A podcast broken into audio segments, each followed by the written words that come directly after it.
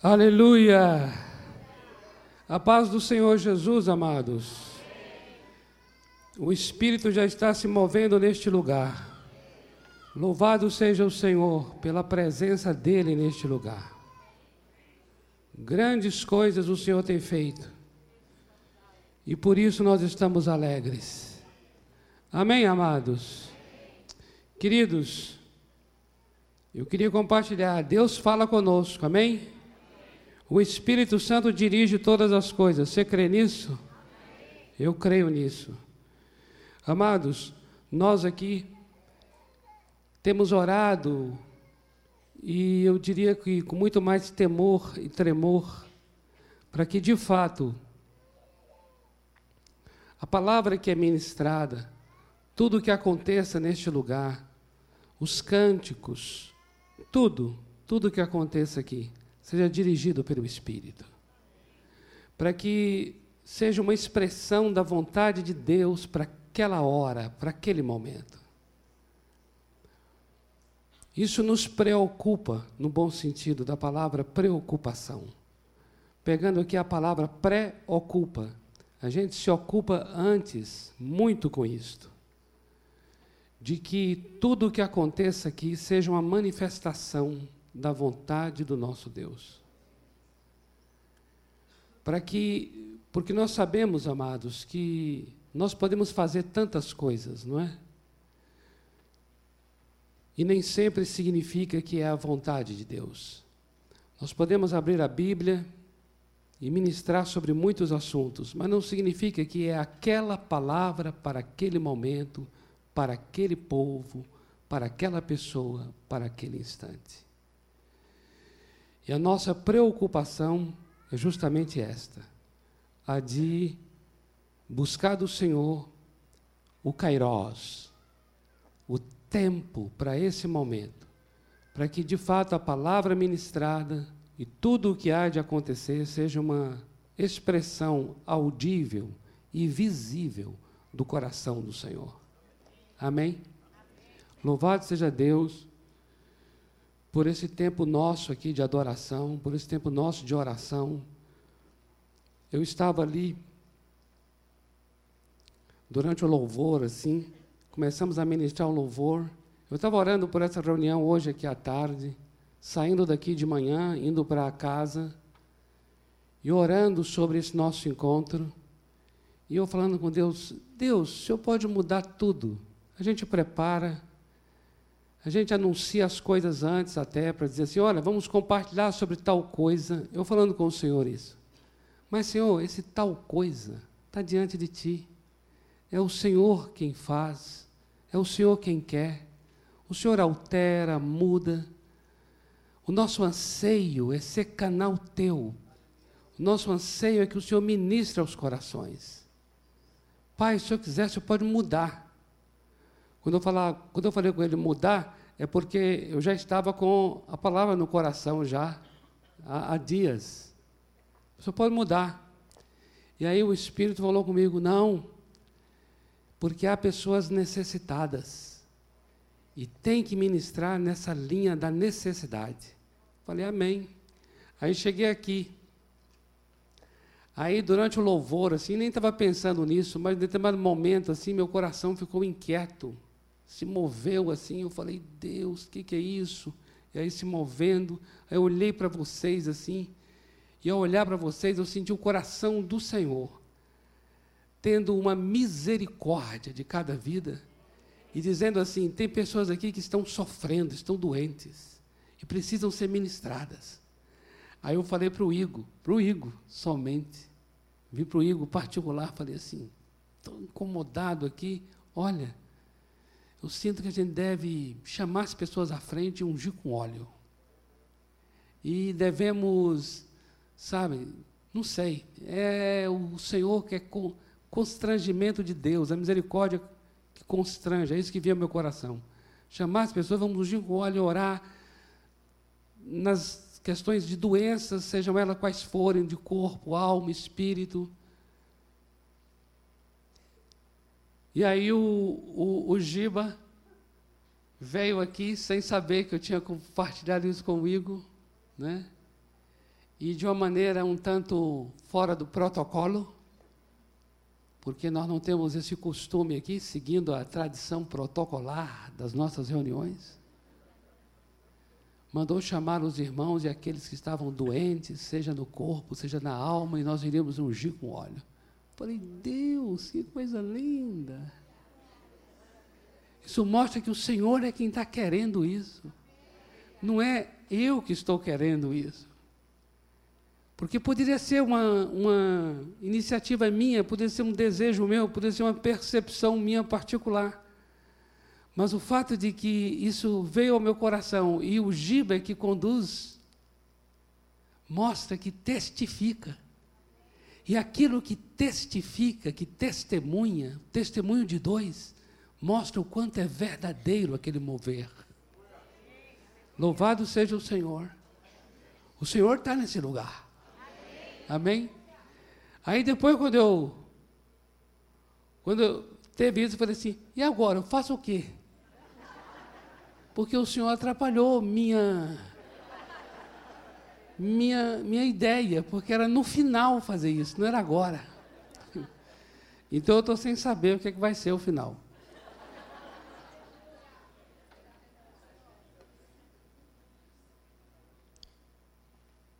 Eu disse aos irmãos que nós estaríamos encerrando uma trilogia. Em Mateus capítulo 12. Eu gostaria que você fosse a esse texto, nos versículos de 1 a 8.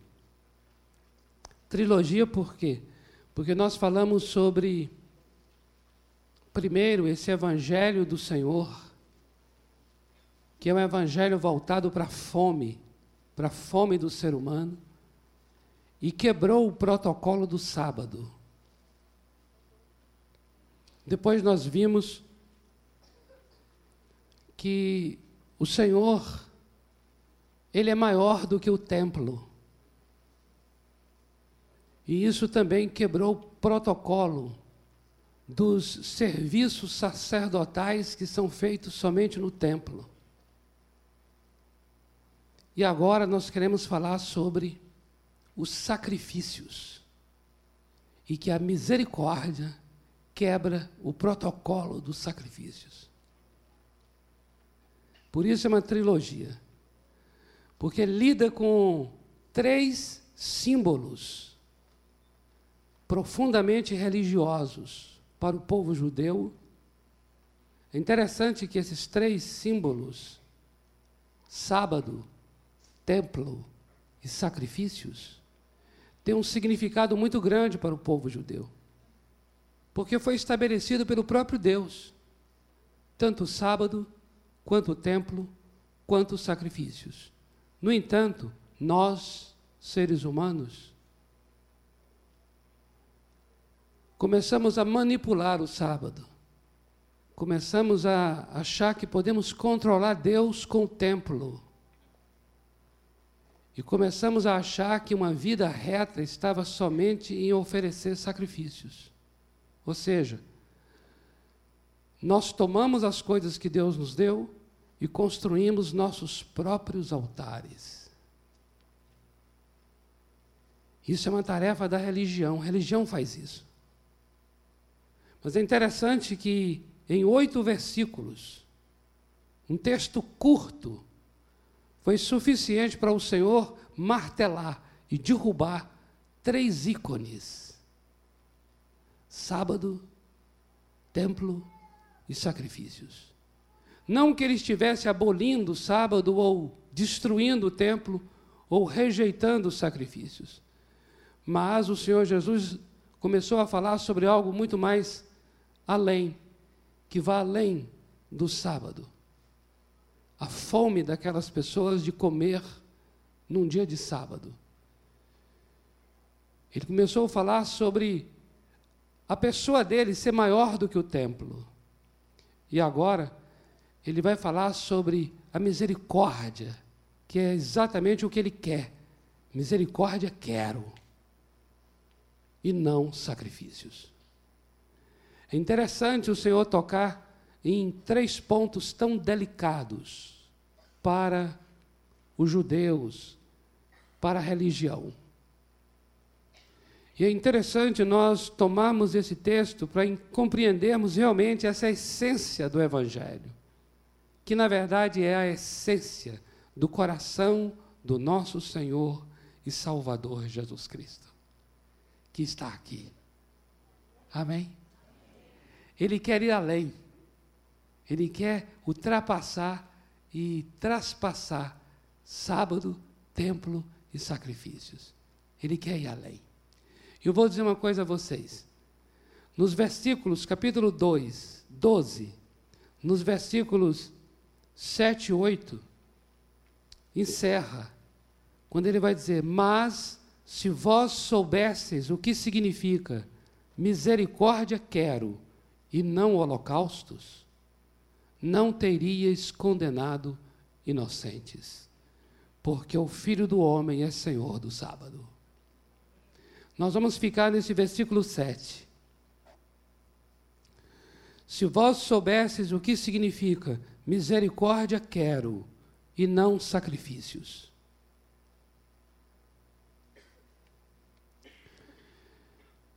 Amados, eu creio muito neste Evangelho do Senhor Jesus e esse Evangelho para mim é apaixonante.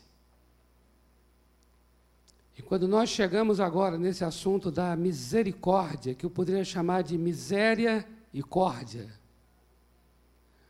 onde o Senhor vai, vem a nós em nossa miséria. Você vai observar que misericórdia é como se fosse o é como se fosse o, o ponto final de tudo que ele está dizendo aqui a partir do verso primeiro. A misericórdia é que faz com que alguém seja socorrido no sábado. A misericórdia é que faz com que alcance pessoas fora do templo. A misericórdia, então, fecha esse esse ciclo aqui dos versos 1 a 8, de uma maneira muito tremenda, porque nós vamos fechar com misericórdia. E essa misericórdia, de fato, é uma expressão que na língua hebraica é chamado de rezed, rezed. Que eu diria que a palavra misericórdia na boca do Senhor Jesus traz todo o sentido do Antigo Testamento, o sentido da palavra hebraica, rezed. E esse, e esse Hesed não é simplesmente uma bondade, um amor, mas é um amor e uma bondade em ação. A misericórdia é sempre indo ao outro em sua miséria para poder atender, para poder socorrer, para poder curar, para poder libertar, para poder sarar. Não há como a pessoa dizer que teve misericórdia e ele ficou estático, parado. Porque a misericórdia é justamente essa bondade, mas é uma bondade que suja as mãos. Entenda que o sentido de suja as mãos. A misericórdia é uma bondade que se envolve, é uma bondade que se encarna. A misericórdia é uma bondade que intervém, é uma bondade que se move, é uma bondade que se interessa, que se aproxima. É uma bondade que chega perto, é uma bondade que carrega o outro junto, é uma bondade que abraça, é uma bondade que toma para si, é uma bondade que se importa a tal ponto de considerar a situação do outro ainda mais necessária e mais urgente do que a sua própria. Por isso o Senhor Jesus está aqui agora declarando: misericórdia quero e não sacrifícios ele está repetindo a palavra do profeta Oséias. Não é necessário que você leia, amado, mas eu gostaria que você pudesse compreender agora algo muito tremendo. Os profetas foram a voz de Deus de uma maneira muito especial na história de Israel e em nossas vidas. E quando o profeta se manifestava, essa voz profética, é porque o Senhor Deus estava querendo mesmo expressar o que estava em seu coração. A palavra do profeta é sempre uma palavra assim, para urgente, para aquele tempo, para aquela hora, para aquele momento. É uma palavra que vai ao encontro e também de encontro. É uma palavra que encontra e que confronta, mas é uma palavra muito interessante, porque a palavra do profeta é uma expressão do coração de Deus. É como se nós agora pudéssemos dizer assim: o que, que o Senhor Deus está vendo sobre isso? O que Ele está pensando sobre isso? O que, que de fato para Ele interessa, para Ele importa? A palavra do profeta tem esse sentido. Por isso, ouvir um profeta não é ouvir o profeta, mas é o sentir o coração do Senhor. É você estar ali tomado pela percepção clara que o teu Deus está querendo aquilo, que realmente o que pesa para ele é aquilo que o profeta está falando. E é interessante, eu queria ler com, eu queria ler para vocês, não com vocês, mas para vocês, três palavras de profetas que vão falar sobre esse mesmo sentido da questão dos sacrifícios e essa relação entre a misericórdia, entre aquilo que o Senhor Deus está anelando de mim, de você, e os sacrifícios. É muito interessante. Primeiro é o próprio profeta Oséias 6,6, onde declara: Pois misericórdia quero e não sacrifício. O Senhor Jesus ele vai repetir a palavra de Oséias. E lá em Oséias continua: e o conhecimento de Deus mais do que holocaustos. O profeta Isaías, agora vocês ouvirão aqui, amados, um dos textos mais difíceis de ouvir. E para os ouvidos de gente honesta e gente sincera e gente que quer consertar com Deus, deve doer bastante ouvir isso. Isaías capítulo 1, do verso 10 ao 17, ele vai dizer assim: Ouvi a palavra do Senhor, vós, príncipes de Sodoma, prestai ouvidos à lei do nosso Deus, vós, povo de Gomorra. O Senhor está chamando Israel de povo de Gomorra e de Sodoma. De que me serve a mim a multidão de vossos sacrifícios? Observa, diz o Senhor Estou farto dos holocaustos de carneiros e da gordura de animais cevados, e não me agrado do sangue de novilhos, nem de cordeiros, nem de bodes. Quando vindes para comparecer perante mim, quem vos requereu o só pisardes os meus átrios? Não continueis a trazer ofertas vãs. O incenso é para mim abominação e também as festas da lua nova, os sábados, a convocação das congregações. Não posso suportar iniquidade misturada com ajuntamento solene. As vossas festas da lua nova e as vossas solenidades, a minha alma as aborrece, já me são pesadas. Estou cansado de as sofrer. Pelo que, quando estendes as mãos, escondo de vós os olhos, cansado. Sim, quando multiplicais as vossas orações, não as ouço, porque as vossas mãos estão cheias de sangue. Lavai-vos, purificai-vos, tirai a maldade dos vossos atos de diante dos meus olhos. Cessai de fazer o mal. Aprendei a fazer o bem, atendei à justiça, repreendei ao opressor, defendei o direito do órfão, pleiteai a causa das viúvas. Amados, essa palavra do profeta,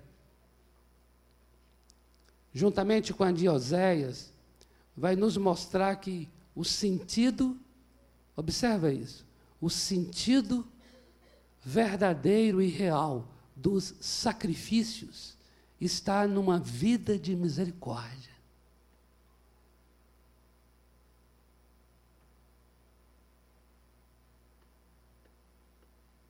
Você vai observar aqui que a chamada do profeta é justamente essa. Ele está dizendo assim: Vocês vêm, se apresentam e oferecem tudo tão perfeito, tão maravilhoso, mas vocês vocês não fazem o que é justo, vocês não fazem o que é bom, o que é bem. Vocês não atendem ao órfão, vocês não pleiteiam pela causa da viúva. Ele está aqui mostrando assim: o sentido dos vossos sacrifícios está justamente numa vida misericordiosa. É uma vida de misericórdia que dá significado aos meus sacrifícios. O que eu ofereço a Deus, os meus sacrifícios, ele tem sentido, razão, propósito e significado. Porque eu tenho uma vida misericordiosa. Mas o que acontecia com Israel, amados, é que havia uma separação profunda entre aquilo que eles faziam durante o culto, que era oferecer a Deus os sacrifícios, e a falta de misericórdia quando saíam do templo. Por isso, o Senhor Jesus, repetindo Oséias, está dizendo: misericórdia eu quero, e não sacrifícios. O profeta Miqueias, no capítulo 6, versículos de 6 a 8, diz assim: Com que me apresentarei ao Senhor e me inclinarei ante o Deus excelso? Virei perante ele com sacrifícios, com bezerros de um ano. Agradar-se-á o Senhor de milhares de carneiros, ou de dez mil ribeiros de azeite? Darei o meu primogênito pela minha transgressão, o fruto do meu corpo pelo pecado da minha alma? Ele te declarou, ó homem, o que é bom e que é o que o Senhor pede de ti. Agora veja, que pratiques a justiça, ames a misericórdia e andes humildemente com o teu Deus. Aleluia. Observe a voz dos profetas, amados. É exatamente essa voz que está o Senhor Jesus declarando naquela hora. Misericórdia eu quero e não sacrifícios. Em Mateus capítulo 23, versículo 23, Jesus falando aos doutores, aos escribas, aos fariseus, ele diz: Ai de vós, escribas e fariseus hipócritas, porque vocês dão o dízimo da hortelã, do endro e do cominho. Amados, hortelã, endro e cominho é a nossa versão atualizada de centavos. Vocês dão dízimo até dos centavos. E tendes negligenciado os preceitos mais importantes da lei: a justiça, a misericórdia e a fé. Devias, porém, fazer estas coisas, mas sem omitir aquelas.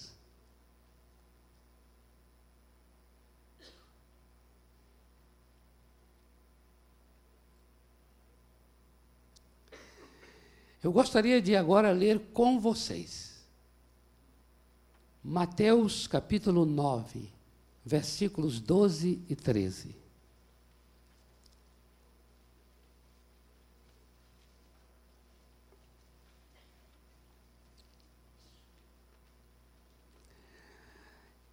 Esse texto, o Senhor Jesus Cristo está se encontrando com um homem chamado Mateus. E Mateus, ele é publicano. Você sabe o que é o publicano? O publicano, ele é o coletor de impostos. O publicano, ele é odiado pelo povo judeu. Sabe por quê? porque os coletores de impostos eles cobravam taxas excessivas. Pessoas avarentas, pessoas cruéis. E o que mais doía no povo judeu era saber que Roma estava recrutando os próprios judeus para serem coletores de impostos. Isso significa que o próprio judeu servia Roma para coletar taxas excessivas do próprio povo judeu. Por isso, os judeus odiavam essa classe chamada publicanos. O Senhor Jesus Cristo chega na coletoria. Não é interessante, amados? Está procurando briga. Ele vai na coletoria. Tenta aí na sua interpretação trazer a coletoria para os nossos dias, o que, que seria, né? Ele vai naquele lugar onde há um povo ali que é um povo corrupto, é um povo que corrompe, gente que lida com impostos, com taxas. Jesus vai na coletoria e ele lá encontra um homem chamado Mateus e diz assim: segue-me, Mateus. Aí a Bíblia diz: e Mateus, ouvindo isso, deixou o que fazia e o seguiu. Aí Jesus não somente foi na coletoria, ele foi para a casa de Mateus. E aí juntou lá uma turma de publicanos. Então já não bastava um publicano, que já era um motivo de tanto ódio, agora tem uma equipe de publicanos. E não somente isso, mas a Bíblia diz que pecadores também. E o Senhor Jesus comendo com eles. Os fariseus, naquele momento, falou aos discípulos: O vosso mestre come com publicanos, pecadores. Eu acho que foi assim nesse tom.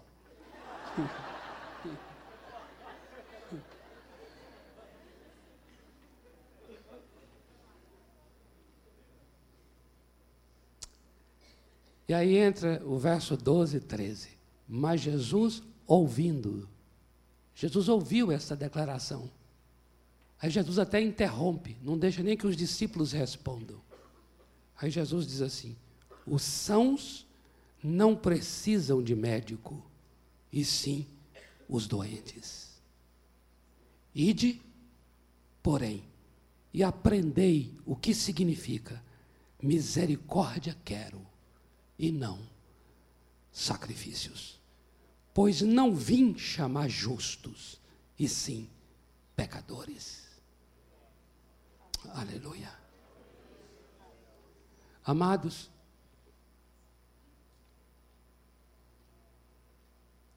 a misericórdia, observe isso aqui, a misericórdia é para o homem em sua condição. E não em seu papel.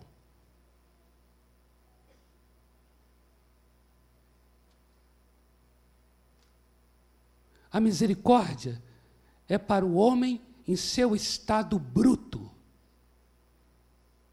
de uma pessoa necessitada.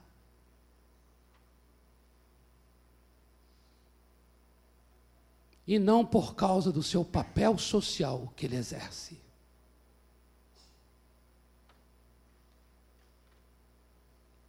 Enquanto os fariseus viam o publicano Mateus, o Senhor Jesus Cristo via Mateus, o publicano.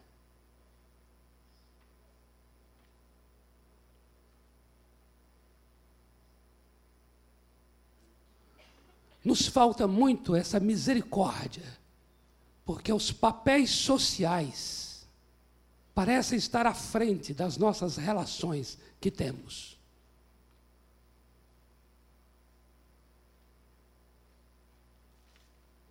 As roupas que nos definem socialmente, entenda roupas no sentido figurado, ou seja, os papéis sociais que exercemos vem à frente. E nós então julgamos aquela pessoa. E por conta desses papéis, nós nos distanciamos delas. Mas muitas vezes eu e você nos encontramos com essas pessoas despidas, despidas do seu papel, despidas da sua formação acadêmica, despidas da sua posição social, despidas do seu grau de conhecimento ou de família ou do que for. E você vê a pessoa no seu estado miserável, que é um estado meu e seu.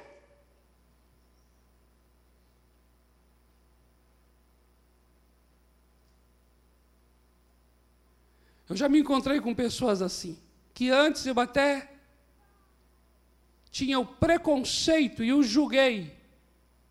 O julguei por causa desse papel social. Mas aí depois eu vejo essa pessoa num hospital.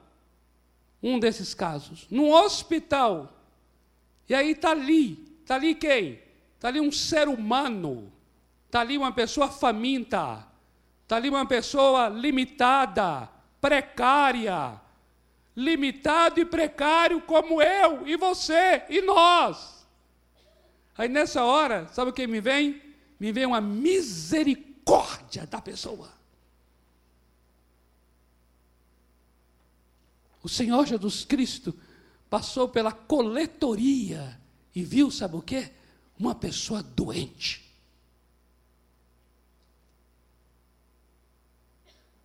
E ele estava ali reunido com pessoas doentes, necessitadas. Por isso é que ele declara isso. Os sãos não precisam de médico, e sim os doentes. Vá e aprenda o que quer dizer misericórdia quero, e não sacrifícios. Porque eu não vim chamar, eu não vim chamar justos eu não vim chamar pessoas que se julgam que não necessitam. Eu vim chamar pecadores, gente que reconhece a sua mais profunda necessidade, a despeito do seu papel social que exerce. Porque por trás de um terno há sempre uma pessoa um coração que bate, um corpo, uma estrutura, e é uma estrutura precária, que envelhece, que adoece. E é aqui que entra a misericórdia. Em Lucas capítulo 10, versículo 37, Lucas 10, 37, você conhece a história no capítulo 10 de Lucas, sobre a parábola do bom samaritano. É tremenda essa história. Onde um homem da lei perguntou a Jesus qual era o grande mandamento. E Jesus falou: amar a Deus acima de tudo e ao próximo como a ti mesmo. E ele fez uma pergunta retórica a Jesus: Quem é meu próximo? Era retórica. Por quê?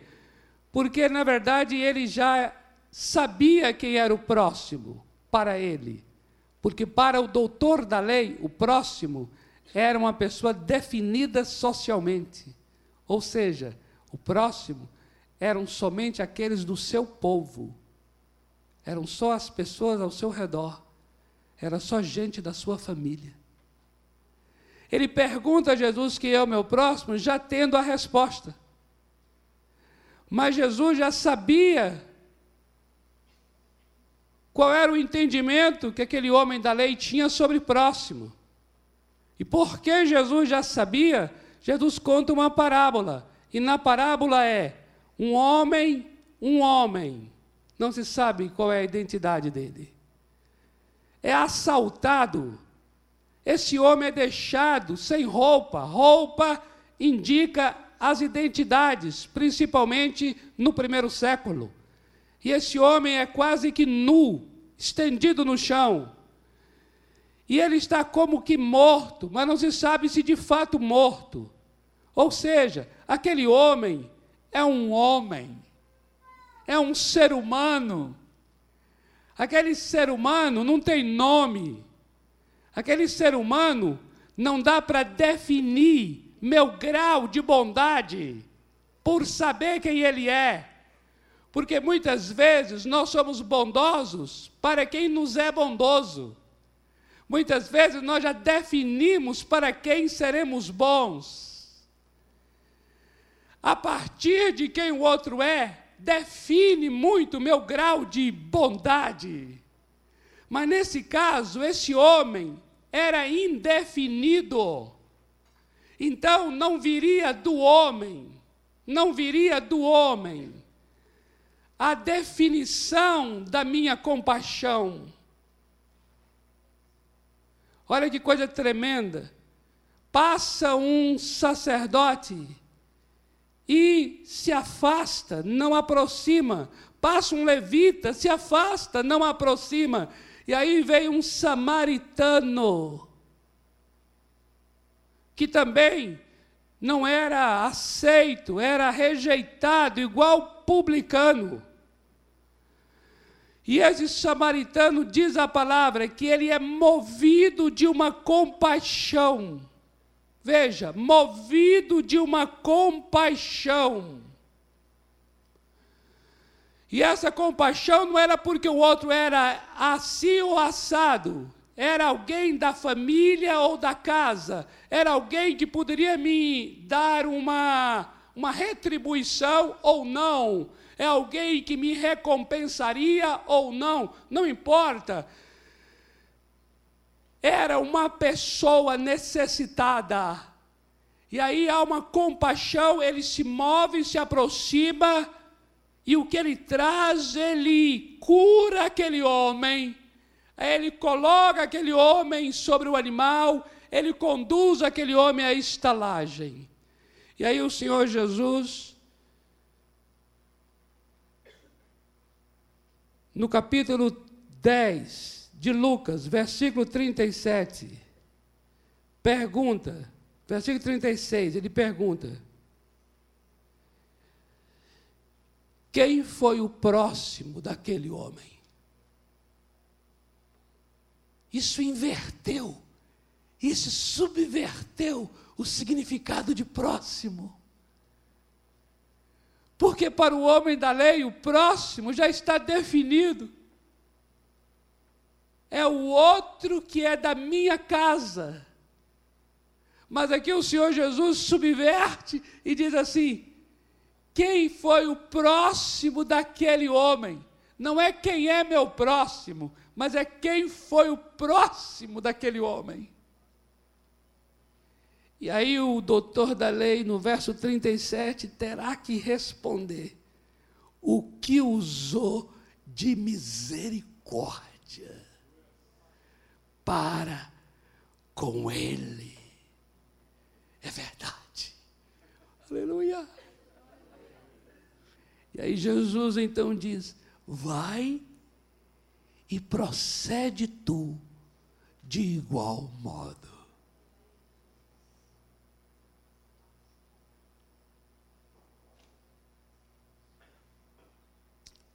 Vamos orar?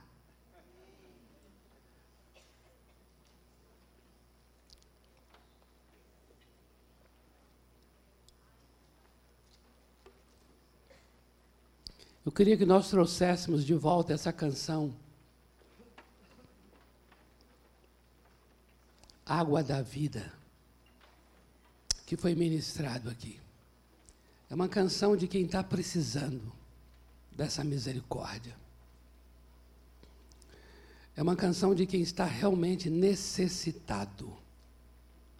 Porque misericórdia está ligado intimamente com necessidades.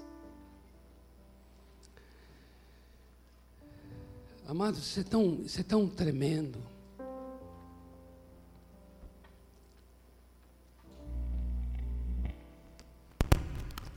Isso é tão tremendo tanto para nós sermos alcançados pela misericórdia, quanto para nós sermos canais de misericórdia para os outros. Não importa os nossos papéis sociais, Nesse caso aqui, não importa se nós somos publicanos, coletores de impostos. Para nós aqui não importa quantos anos de igreja, não importa se nós já somos crentes ou não, não importa se nós fazemos parte do louvor aqui ou não fazemos parte. Se eu sou pastor desde 1992, o quanto sei da Bíblia, o quanto não sei. Não importa você que entrou aqui se você já é uma pessoa experiente na vida ou não. Se você tem uma posição social, um cargo muito bom, ou uma formação acadêmica excelente ou não. Se você é pai de família ou não. Nessa hora, amados, a misericórdia do Senhor para, para conosco é aquela misericórdia que nos coloca na posição de pessoas necessitadas. Estamos doentes. E Ele veio para essa gente, essa gente que somos nós. Amém? Então nós somos alvos da misericórdia, mas nós somos também canais dessa misericórdia para o outro. Para ministrar